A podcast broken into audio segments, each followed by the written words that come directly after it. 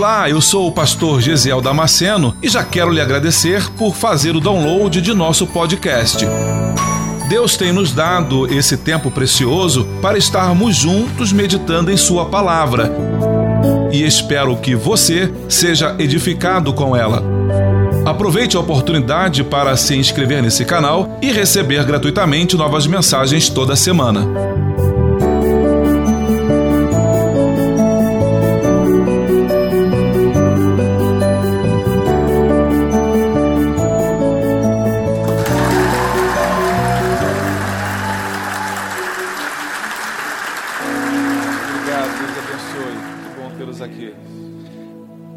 Podem tomar os seus lugares. Que alegria, irmãos. Que alegria. Poder estarmos juntos depois de exatos 41 dias, né? 41 dias afastados uns dos outros. Uma quarentena de fato. Uma quarentena de fato. Mas que bom que você está na casa do Senhor. Eu quero meditar com você o texto das Sagradas Escrituras, registrado ali em Mateus, no capítulo 17. Eu, que sempre fui cuidadoso com o horário, agora ainda mais. Porque a transmissão pelo Instagram é apenas uma hora. Não tem jeito. Não tem jeito. Então, eu terei que ser mais sucinto, mais objetivo, e eu peço que você então esteja atento para que não perca nada. Amém? O texto diz assim, Mateus capítulo 17, versículo do 1 ao 8. Obrigado, amado. Diz assim: Seis dias depois, Jesus tomou consigo Pedro, Tiago e João, irmão de Tiago, e os levou em particular a um alto monte, e ali ele foi transfigurado diante dele. Sua face brilhou como o sol, suas roupas se tornaram brancas como a luz. Naquele mesmo momento apareceram diante deles Moisés e Elias conversando com Jesus. Então Pedro disse a Jesus: Senhor, é bom estarmos aqui. Se quiseres, farei três tendas: uma para ti, uma para Moisés e outra para Elias. Enquanto ele ainda estava falando, uma nuvem resplandecente os envolveu, e dela saiu uma voz que dizia: Este é o meu filho amado de quem me agrado, ouçam-no. Ouvindo isso, os discípulos prostaram-se com o rosto em terra e ficaram aterrorizados. Mas Jesus se aproximou, tocou neles e disse: Levantem-se, não tenham medo. E erguendo-se ele, erguendo ele os olhos, não viram mais ninguém a não ser Jesus. Não ou não viram mais ninguém a não ser o próprio Senhor Jesus. Que texto é esse?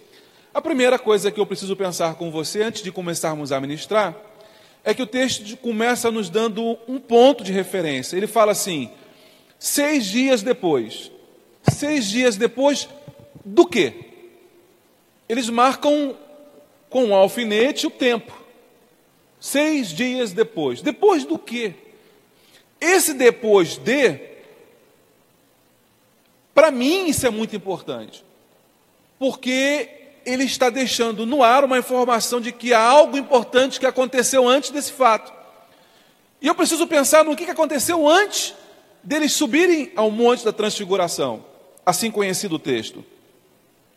O momento que antecede é exatamente o momento em que Jesus começa a falar com, com os discípulos a respeito da própria morte. Jesus, em um outro momento, com os outros discípulos, com os discípulos, ele começa a falar de algo que é iminente, de algo que vai acontecer em breve, em pouco tempo. E ele fala da própria morte. Ele fala: Olha, está chegando o tempo da minha morte. Eu vou ser açoitado e vou ter que morrer. Vou ressuscitar o terceiro dia. Eu vim, eu vim fazer aquilo que o Pai já, já havia determinado antes que a terra fosse criada o Cordeiro Imaculado antes da fundação do mundo. Eu preciso passar por isso. E por causa dessa passagem, o assunto foi tão difícil de, de engolir, foi tão difícil de digerir aquela informação, que o próprio João, no capítulo 6 e versículo 66, ele vai dizer assim: Desde então, muitos dos seus discípulos tornaram para trás e já não andavam com ele Então disse Jesus aos doze discípulos: Quereis vós também retirar? Ao que Pedro respondeu, e é aquela frase que reverbera até hoje, né? Para onde iremos nós? Vocês não querem também sair? Não querem ir embora também? Não estão com medo do Covid, não? Vocês também não querem sair? Aí Pedro levanta e fala: Senhor, para onde iremos nós? Só tu tens a palavra de vida eterna, Senhor. Eu não tenho outro lugar para ir. Então, esse episódio é a partir disto, por causa deste episódio, que Mateus vai dizer seis dias depois. Então, eu preciso pensar, antes de começar a pregar, eu preciso pensar nesta palavra de Jesus para os discípulos. É ele falando sobre a morte dele, a necessidade, a importância da morte de Jesus. Qual era a importância e a necessidade da morte de Jesus? Cumprir com um propósito, restaurar e passar a congregar nele todas as coisas. Falamos sobre isso hoje, né? Hoje eu e o pastor Diego, no, no gabinete pastoral, nós conversávamos e nós começamos a falar alguns assuntos e eu deixei ele, ele falando, ele foi falando, e eu falei, ele está quase entregando a meu sermão. ele está quase entregando a minha pregação. Irmãos, a gente percebe, deixa eu abrir um parênteses aqui, ministerialmente falando, pastor Diego, a gente percebe uma, uma ligação, um elo de ligação entre os obreiros exatamente nisso. No domingo passado, enquanto estavam aqui, nós fizemos aquele culto de uma da tarde até as oito da noite, e algum obreiro me perguntou, pastor Cefas me falou assim, pastor, bate, eu ia pregar um assunto, mas aí quando eu olhei, um pastor pregou antes de mim, que estava na escala, pregou uma hora antes, pregou exatamente o tema que eu ia pregar. Aí eu fui conversar com, com o evangelista Alfredo, de repente, quando eu vi, ele também ia pregar o mesmo texto. Três obreiros com o mesmo texto para pregar. É coincidência? Não. Isso significa dizer que os obreiros estão todos debaixo do mesmo espírito. Estão todos ligados, estão todos concatenados, estão todos ligados no mesmo lugar. Estamos todos nós debaixo da mesma liderança e da mesma autoridade. Então não é coincidência, pastor Cefas, não é coincidência, evangelista Alfredo, não é coincidência, pastor Diego. Isso significa dizer que estamos todos nós concatenados, todos nós ligados. E provavelmente, o texto que nós estamos ministrando aqui hoje à noite, provavelmente em algumas falas que vamos é, é, apresentar, você fala: puxa vida, eu ouvi isso essa semana, eu pensei isso essa semana, puxa vida, amanhã de manhã você vai falar, vai ouvir de novo, você vai dizer: meu Deus, o que, que é isso? É que Deus está falando com a sua igreja. Quem tem ouvidos para ouvir, ouça. Fique atento, porque Deus está falando com você. E aí, se você não estiver atento, você vai perder informações importantíssimas. Porque Deus, eu, a gente conversava sobre isso hoje, Deus não vai disputar a voz dele com outras vozes. São muitas vozes falando. E se você ficar dando ouvido para outras vozes, Deus não vai falar mais alto ainda para você poder ouvir, ouvir, a voz dele. Não. Você que tem que fazer silêncio, adequar-se para você poder ouvir a voz daquele que mais interessa que nós venhamos ouvir. E esse é o tema da mensagem nesta noite? Quais são as vozes? Ou qual é a voz que você está ouvindo? Porque a, a sua audição vai definir o seu futuro. A sua audição vai definir o seu futuro. Nesse momento, nós estamos vivendo isso. Tem um grupo de pessoas que estão desesperadas e angustiadas. Por quê? Porque estão escolhendo ouvir outras vozes. Qual é a palavra do Senhor para a sua igreja? Não temas, eu sou contigo, eu te ajudo, eu sou o teu Deus, eu sou o teu Senhor, eu que guardo a minha igreja, eu que cuido do meu povo. Não é essa a palavra do Senhor para mim e para você? E é essa voz que nós temos que ouvir. No WhatsApp você escuta, olha, já morreu tantos. Aí você liga a televisão, já morreram não sei quantos, tantos internados. Ó, não tem leito para todo mundo. Aí você começa a ouvir essas vozes por aí e você vai ficando como é que fica uma pessoa que ouve muita gente? Ela fica para cá, daqui a pouco, não, é esse aqui? Oi. Ela fica assim, ó. Ela vai de um lado para o outro porque ela quer ouvir tudo o que está sendo. Não, meu irmão, calma. Calma. Senta. Respira fundo. Isso. Agora, relaxa aí. Isso. Relaxou? Agora começa a adentrar no trono do Senhor. Começa a entrar na sala do trono para você ouvir o que, que Deus tem para dizer para você. É, são muitas vozes, mas só tem uma voz que nos interessa ouvir nesta noite: a voz do Senhor nosso Deus. Você pode dizer amém? Jesus, ele, Mateus, quando escreve esse texto, ele então vai nos situar. O episódio mais importante que acontece aqui, que acontece aqui de importante, é exatamente esse, que é o momento em que Jesus fala da própria morte. E a Bíblia diz que ele veio, que ele morreu para que nós tivéssemos vida. Ele morreu para que nós tivéssemos vida e vida em abundância, vida com qualidade de vida. Viver desesperado, viver angustiado e com medo não é qualidade de vida, não é uma boa qualidade de vida. Qualidade de vida é você estar tranquilo. O mundo está caindo ao teu redor e você está tranquilo. O avião está caindo, mas você está tranquilo. Você está tranquilo. Por quê? Eu sei em quem eu confio. Eu sei em quem confiar. Eu confio no Senhor. A minha esperança, a minha expectativa está colocada no Senhor. E eu não poderei ser abalado. É o que diz o Salmo 46. O Senhor está no meio dela e não será abalada. Nós precisamos confiar no Senhor. E confiar no Senhor é confiar na Sua palavra. É ouvir a voz dele. Vocês lembram? A gente, você provavelmente deve ter feito isso. Ah, pequeno, a gente ia para a piscina do condomínio ou para o clube, e aí a gente gostava de brincar com os filhos, né? A gente falava, pula, pula que papai segura, pula que papai segura. E aí o filho mais ousado vinha, corria, pulava, se jogava, né? Mas tem filho que olha e não pulava. Mesmo com o pai ali com o braço estendido, o filho não pulava. Não, ele não confiava, ele tinha medo. Às vezes nós nos comportamos exatamente assim. O Senhor está nos chamando para dar um passo de fé e a gente está com medo de fazer isso. Quer alegrar o coração do teu pai? Quando ele mandar pular, pule. Ele garante. As mãos dele não vai deixar você afundar. Ele não vai. Aliás, aliás, para os pequeninos, para as criancinhas que forem à piscina com o pai, vai ser uma experiência maravilhosa. Vai ser uma experiência extraordinária você pular do alto e saber que tem uma mão forte te esperando para te receber. Vai pegar você e vai afundar, vai levar você para brincar. E serão experiências maravilhosas se você aprender a confiar no Senhor. Bom, chegamos então em Mateus capítulo 17, versículo 1. O texto diz que Jesus pega então esses três discípulos, Pedro, Tiago e João eram os mais. Lembra-se? Lembre-se que eram 12 os discípulos, os mais próximos de Jesus. Existiam muito mais. A Bíblia fala de pelo menos 70 discípulos. Mas aqui nós temos 12 discípulos que são os mais próximos de Jesus. Jesus não chama os 12. Jesus chama três.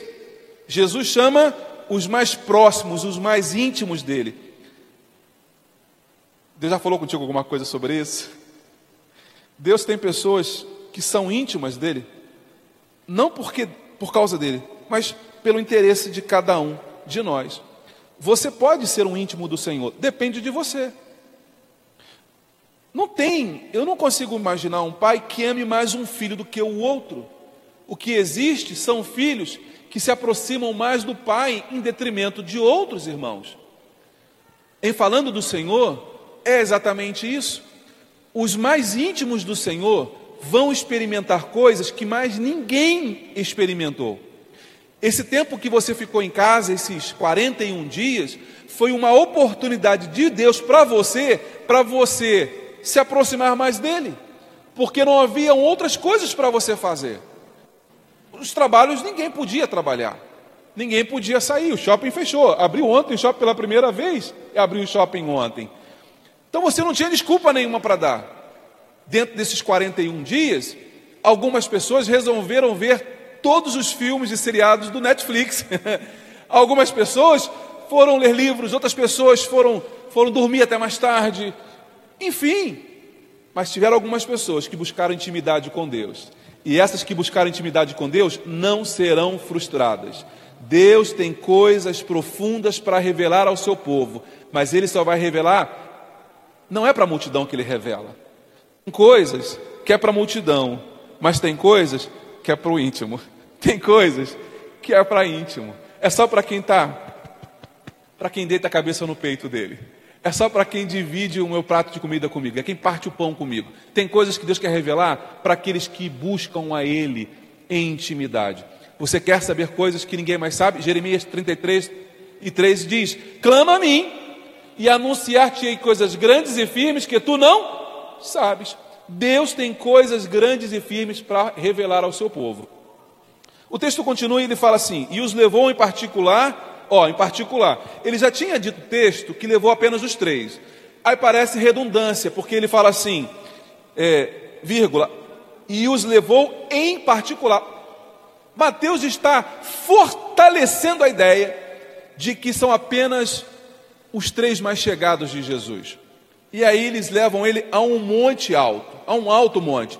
Se predispõe, se nos, já nos mostra que quem vai subir vai ter um esforço grande.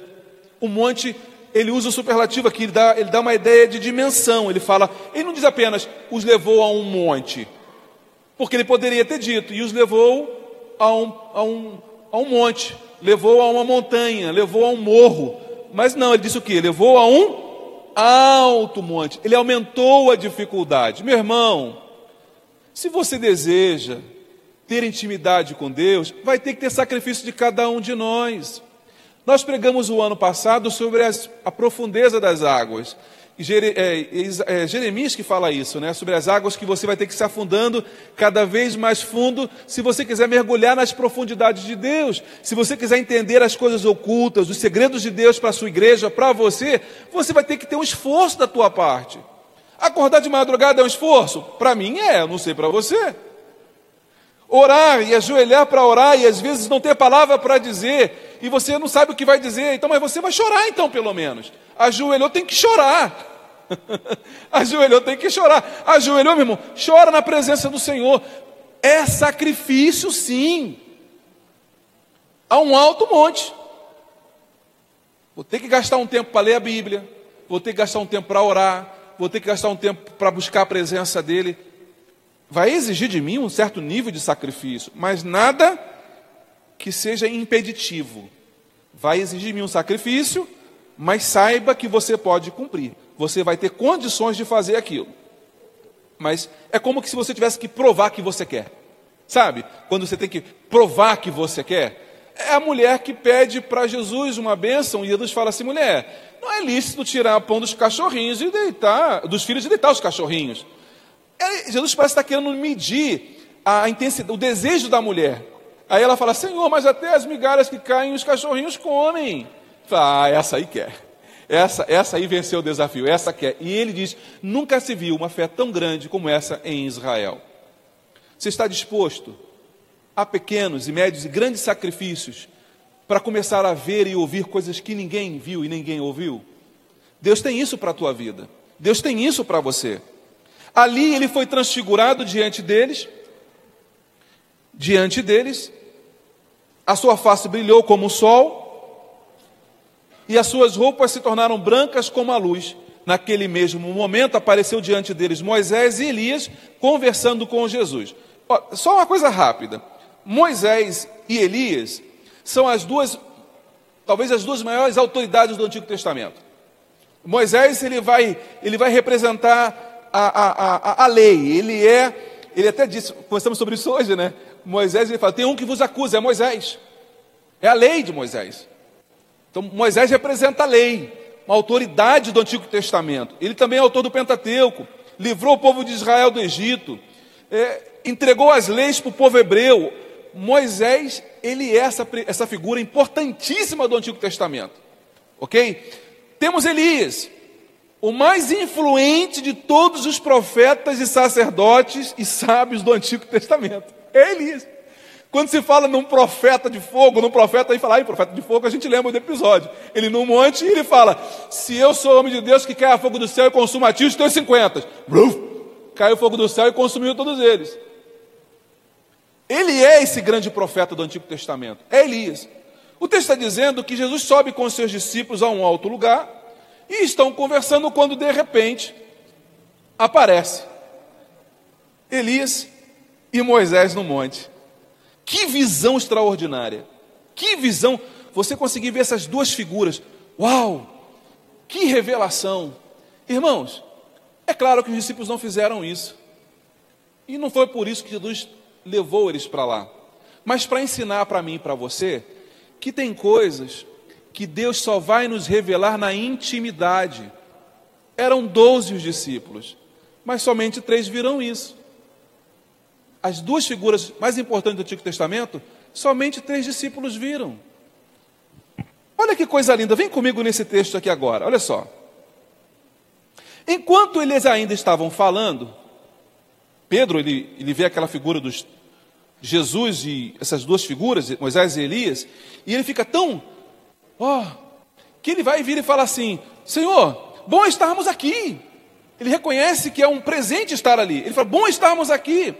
Se quiseres, farei três tendas: uma para ti, uma para Moisés e outra para Elias. Ele fica tão transtornado que ele nem pensa que vai ter que ficar na chuva. Tá, eu vou fazer uma tenda para cada um de vocês e eu mesmo não estou nem aí, eu vou ficar aqui na chuva. Se chover, eu estou aqui na chuva. Se fizer sol, eu tô, estou aqui, Senhor. É muita humildade para uma pessoa só, né? É muita humildade. Três tendas, uma para cada um. Ele ainda está falando. O texto diz assim, ó. Enquanto ele ainda estava falando, versículo 5: Uma nuvem resplandecente os envolveu. E ele saiu, e dela saiu uma voz. Eram três. Jesus, Elias e Moisés. Pedro vira e faz essa fala, fala isso, né? Bom estarmos aqui. Quer que eu, faça três tendas? Enquanto ele fala isso ainda, de repente começa a chegar uma nuvem, a nuvem os envolve, aí chega o próprio Deus. Deus se apresenta e ele fala: Este é o meu filho amado, de quem eu me agrado. Deus dando testemunho de Jesus. Aí ele fala uma coisa que ele falou lá naquele monte, mas ele está falando aqui hoje também agora. Ele falou lá, mas o eco está chegando aqui hoje. A reverberação daquela voz lá do passado continua chegando aqui hoje. Deus vira e fala assim para eles: Este é o meu filho amado, em quem eu tenho alegria, em quem eu tenho prazer, em quem eu me agrado. A ele ouvi. Deus está dizendo: não tem vozes aqui mais importantes do que a voz do meu filho. Não tem a voz de Moisés, não tem a voz de Elias, não tem você, Pedro. Ô oh, Pedro, aonde meu filho estiver, a preferência é dele. Ô oh, Pedro, ô oh, Pedro, não tem Moisés e não tem Elias, meu Pedro. A voz mais importante aqui é a voz do meu filho. Qual é a voz que você está ouvindo? Deus está dizendo: no Antigo Testamento não tem ninguém mais com maior autoridade do que Elias, dentro da voz profética. Não tem ninguém mais importante do que Moisés dentro das leis. Trouxe os dois aqui e estou dizendo para você, Pedro: no Antigo Testamento não tem ninguém mais importante do que esses dois. O meu filho. O meu filho é mais importante do que os dois. E você, Pedro, que vai ser como referência para a igreja contemporânea, para a igreja que está sendo formada nem a tua voz é mais importante do que a voz do meu filho. Não existe nenhuma voz mais importante do que a voz do Filho de Deus. É essa voz que nós precisamos ouvir, igreja. Quem ouviu essa voz esses 40 dias esteve em paz. Deu saudade. Deu saudade. Ô Marcelo, deu saudade, rapaz, de te abraçar. Deu saudade de te ver. Ô Adriano, deu saudade de te ver, de estar contigo, de ouvir a tua voz de ver você animado chegando na igreja, deu saudade. Mas desespero, angústia não. Por quê? Porque o meu bom capitão está no meu barco, e aí é só a voz dele que eu ouço. Meu amado, meu querido, você que está em casa agora me ouvindo, ainda há tempo para você viver em paz, em tranquilidade, em segurança. Ouça a voz do teu Senhor, e a voz do Senhor traz paz. A voz do Senhor acalma a alma. A voz, ah, calma, meu filho, calma. Você lembra daquela multidão? Aquela multidão que vinha caminhando. A mulher, a viúva de Naim, ela vinha trazendo o cortejo. Cada um pegou, pegou o caixão de um lado. Eles vinham chorando a morte do filho único daquela viúva. E ele, de repente, Jesus parou para ela e falou: Não chores. Aquela mulher vinha chorando porque vinha ouvindo também o choro daquela multidão que vinha acompanhando ela. Mas aquela mulher olhou para Jesus, chorando, ela olhou para ele, e Jesus olhou para ela e falou: Mulher, não chores. É, tá difícil, Senhor, eu perdi agora o meu filho. Tá difícil, tá difícil, eu perdi o meu filho. Mulher, não chores. Jesus vai lá no esquife, toca no esquife. O menino se levanta e ele devolve o menino para a mãe. A mulher ouviu Jesus e ela experimentou algo que poucas pessoas puderam experimentar. Depois de estar disposta a enterrar um filho no meio do caminho, voltar para casa para dizer: Eu ouvi o Senhor e Ele mudou a minha história. Você precisa ouvir o Senhor para Ele mudar a tua história. Deus deseja mudar a tua história. Ainda, ainda que você esteja contaminado, você está em casa, pegou o vírus, está contaminado, na autoridade do nome de Jesus. Ouça agora a voz do Senhor que entra por esse aparelho celular e chega até a tua casa, na autoridade do nome de Jesus. Creia agora e seja curado para a glória de Deus Pai, em nome de Jesus. Não há impedimento para o agir do Senhor. Não há impedimento para o agir do Senhor. Pastor, estou com alguém em casa enfermo. Eu libero uma palavra na autoridade do nome de Jesus. Seja curado agora. Tão somente creia que o favor do Senhor te alcança. Que vozes que você está ouvindo. Deus não vai disputar a voz dele com outras vozes. O texto termina assim, versículo 8 e erguendo-se, erguendo-se, ele, erguendo eles os olhos, não viram mais ninguém a não ser Jesus. Primeiro, você começa escolhendo quem você vai ouvir. Eu escolho ouvir Jesus. Você pode dizer comigo, se você crê nisso, eu escolho ouvir Jesus. Vamos lá, um, dois, três e eu escolho ouvir Jesus. Vamos falar mais uma vez? Eu escolho ouvir Jesus. Aleluia! Mas o texto termina dizendo que eles, a ordem de Deus foi: ouça o meu filho. Eles começaram a ouvir Jesus. Quando Pedro levanta os olhos que ele vê, ele não vê mais ninguém, ele só vê Jesus. Se você começar ouvindo só Jesus, você também só vai ver Jesus na tua frente. Nós vamos agora celebrar ao Senhor. Quantos minutos nós temos ainda?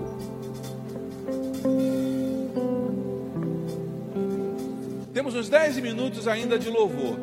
Sabe o que nós vamos fazer aqui agora? Nós vamos cantar e celebrar o Senhor. nós vamos celebrar o Senhor. Vamos celebrar o Senhor. Vamos glorificar o nome dEle. Vamos dizer para ele: Senhor, valeu a pena estar na tua presença, Senhor. Como é bom estar na tua casa. Como é bom estar na tua casa. Mas vale um dia nos teus atos do que em outras partes mil. Nós vamos celebrar o Senhor. Faça isso agora aí. Faça com teu coração. Faça com a tua alma. Deixa Deus, deixa Deus te visitar neste momento. Enquanto nós estamos no culto, se você sentir desejo no coração de ofertar e entregar o seu dízimo, fica à vontade para ir lá atrás. Mas Deus te abençoe. Deus te abençoe. Aleluia.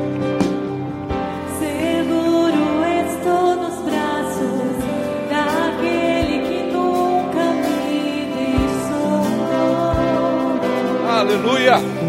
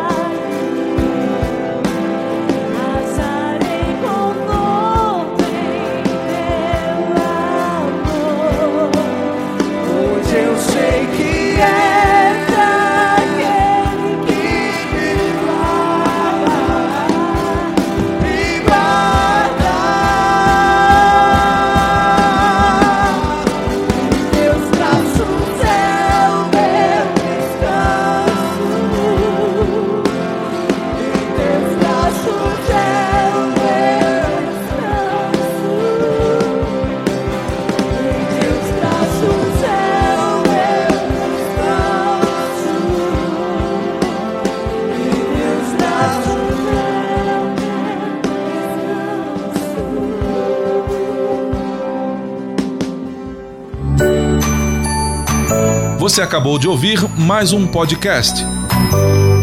E se você foi edificado com essa mensagem, compartilhe com outras pessoas. Até o próximo encontro.